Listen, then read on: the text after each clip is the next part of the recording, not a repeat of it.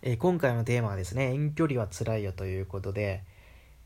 やっていくんですけども、えー、あ、やべ、これなんす忘れた。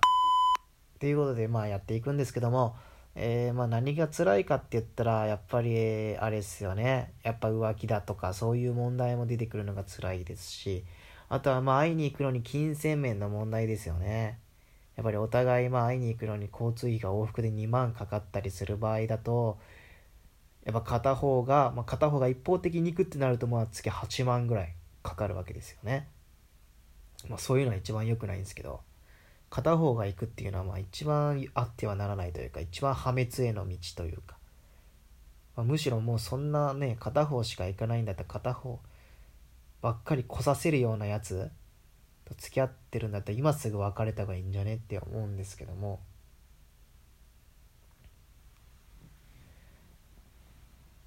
まあ交通費だけでめっちゃかかるっていう、まあ辛さもあるし。まああとは別れやすいっていうのもあるし。困った時にまあ近くに寄り添えないとか。まあ仕事終わりで疲れた時に会うこともできないし気軽に会えなくなるっていうのもありますよね。まあ辛いっすよねそれは。でまあ僕遠距離2回やってるんですけどもまあ今もまだ続いてるんですけど、まあ、1回目はもうなんだろう遠距離してまあ終わりましたよね。で、これが何が面白いかって言ったら、えん、なんだろう、別れを告げられた次の日に出戻りが決まるっていうか、まあ、出戻りを言われるみたいな。まあ、また転勤が決まるっていうわけなんですけども、まあ、転勤先はまた自分がもともと勤めていたというか、まあ、遠距離になる前にその子の近い、まあ、その子の住んでる県に転勤が決まったっていう。のがあってまあそのことはまあどんだけ運命じゃなかったんだっていうね。もうちょっと思ったんですけども。振られた翌日にねあれなんでねすごいなって思いましたよねちょっと。でまあ次、まあ、また転勤先でまあ振られる前に振られた振られる前じゃない振られた後か。振られた後に知り合って付き合った人がいるんですけどもまあそのこともまた遠距離なんですけどもまあやっぱ会いに行くのにやっぱやっぱ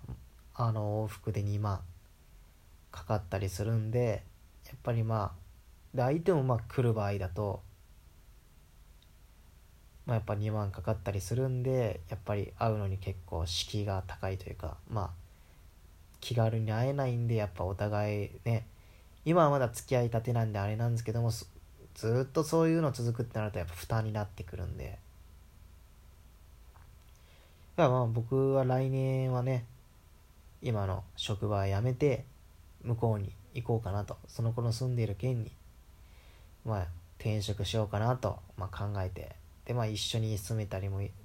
できたらいいですしまあ一人暮らしでもねいいですしでたまに会いに会うたまにっていうかまあ仕事終わりに会ったりとか。っていうまあ気軽に会えるっ